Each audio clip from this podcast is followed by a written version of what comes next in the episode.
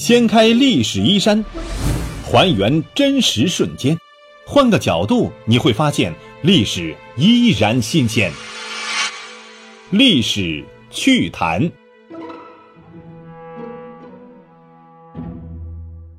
Hello，亲爱的朋友们，大家好，欢迎收听由喜马拉雅独家首播的《历史趣谈》，我是龙墨。今天我们来说一说清朝人口增长背后的危机。清王朝统治期间，中国人口呢从明代的一亿左右人口，增长到了乾隆年间的三亿，清朝末年又增长到了四点五亿。人口增长是清王朝前期开疆拓土、积极扩张的有力支撑。但是清王朝中后期失去进取精神的满清统治者就已经无力养活这些人口，四万万中国子民反而成为了清王朝衰弱到崩溃的重大压力。人口增长红利造就了清王朝前期的康雍乾盛世。在清王朝君主制中央集权的统治之下，满清前一百年的统治呢，应该说是非常顺利的。随着人口增长，GDP、财政收入都有明显提高，有足够的人口可以补充军事力量，庞大的人口基数使基层官吏也有足够的人选供提拔使用。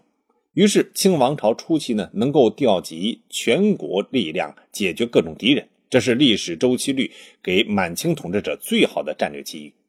应该说，他们很好利用这个时期，新疆、西藏、台湾三藩、外东北战必胜、攻必取，奠定了现代中国疆域的范围。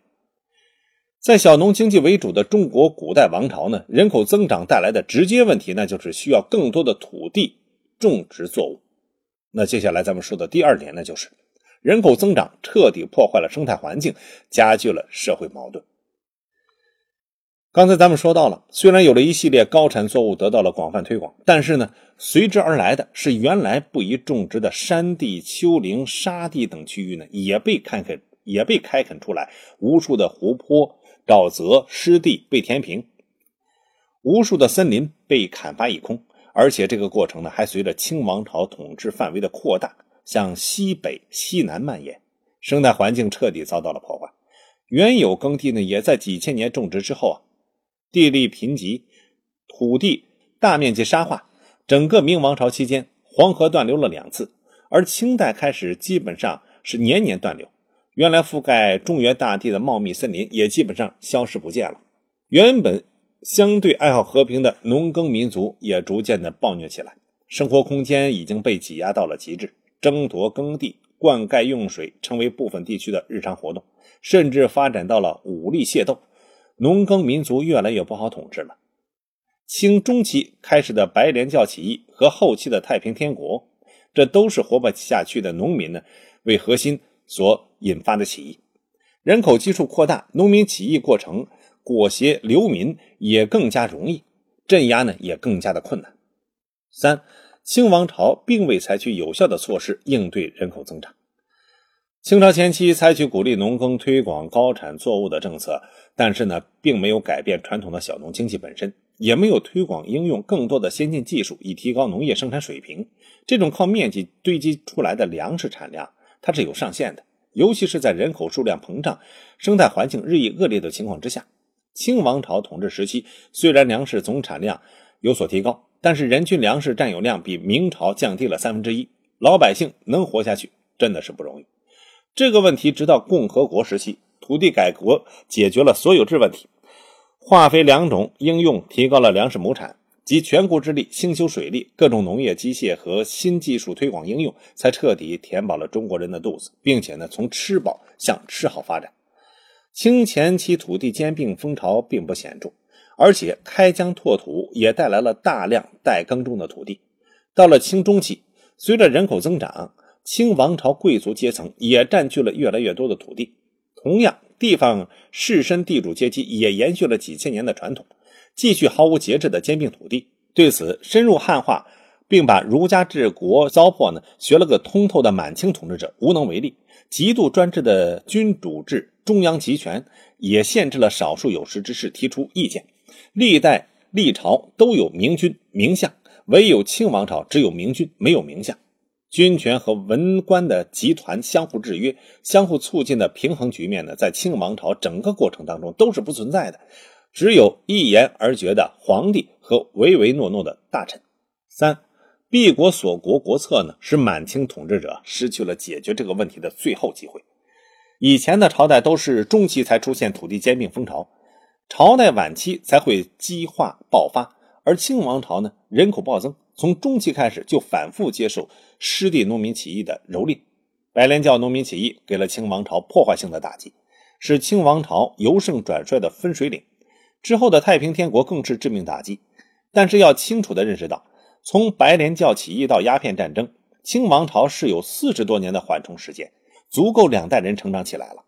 任何国策经过四十年的实施，无论如何也能见到一定的效果，但是他们没有。浪费了这四十年之后，内部问题持续爆发，帝国列强持续打击后，只能是崩溃了。在清王朝当时的生产力发展水平下，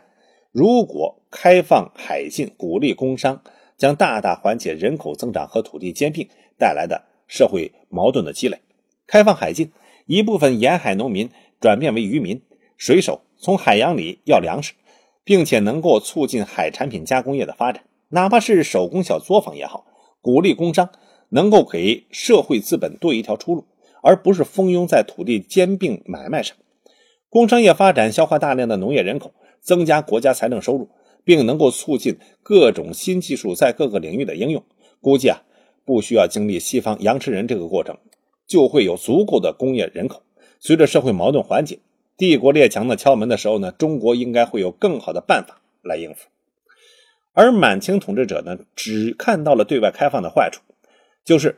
睁开眼睛看世界的人多了，自身的统治地位不保，把这种种族利益呢放在了国家民族利益之上的是满清一贯的思维方式。即使当时国家概念还不清晰，但天下的概念可用了几千年了。脑洞大开，瞎琢磨：如果满清采取种族灭绝手段减少人口怎么办？首先，这种想法肯定有人想过，就像现今社会流传的。共计会灭绝百分之八十的人口的传闻，极端想法必定会有市场。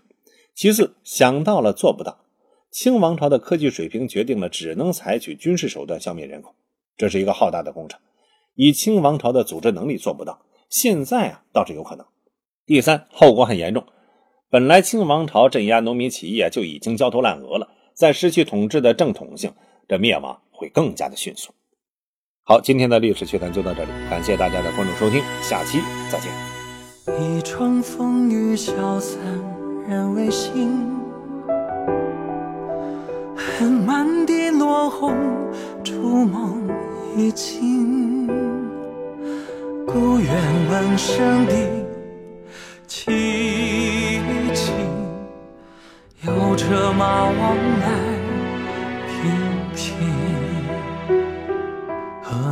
和岁和朝时都隐去，家渔村烟头落他心里，都是非流萤曾忆，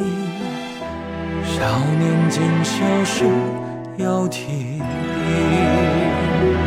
人间春醉葬花人泣涕，相思泪还剩天地。明朝泪竟然才绪，愿赤诚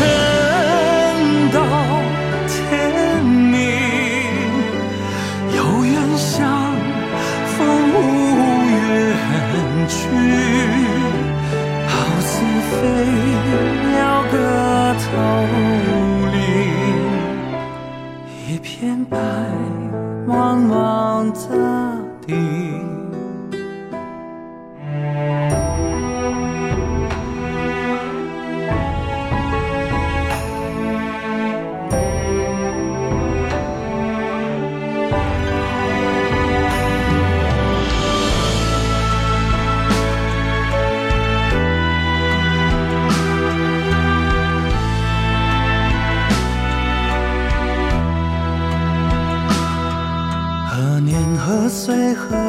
合照时都隐去。假雨村烟透露他心谜语，孤灯对琼影倒计，万年同悲处，谁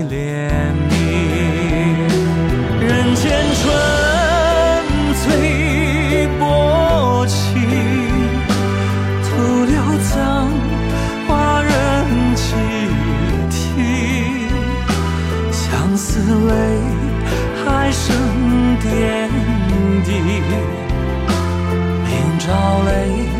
竟难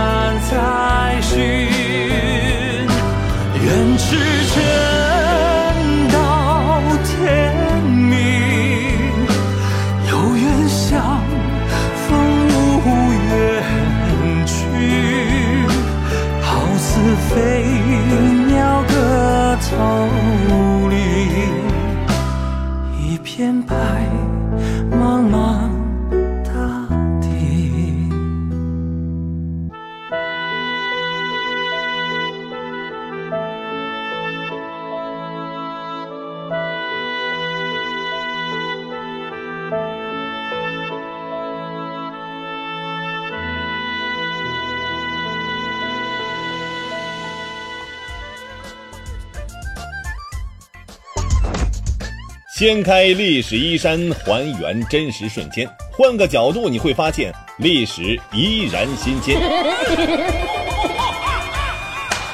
历史趣谈，主播龙墨，编辑老马，后期混音雨林狼。感谢您的关注收听，咱们下期再见。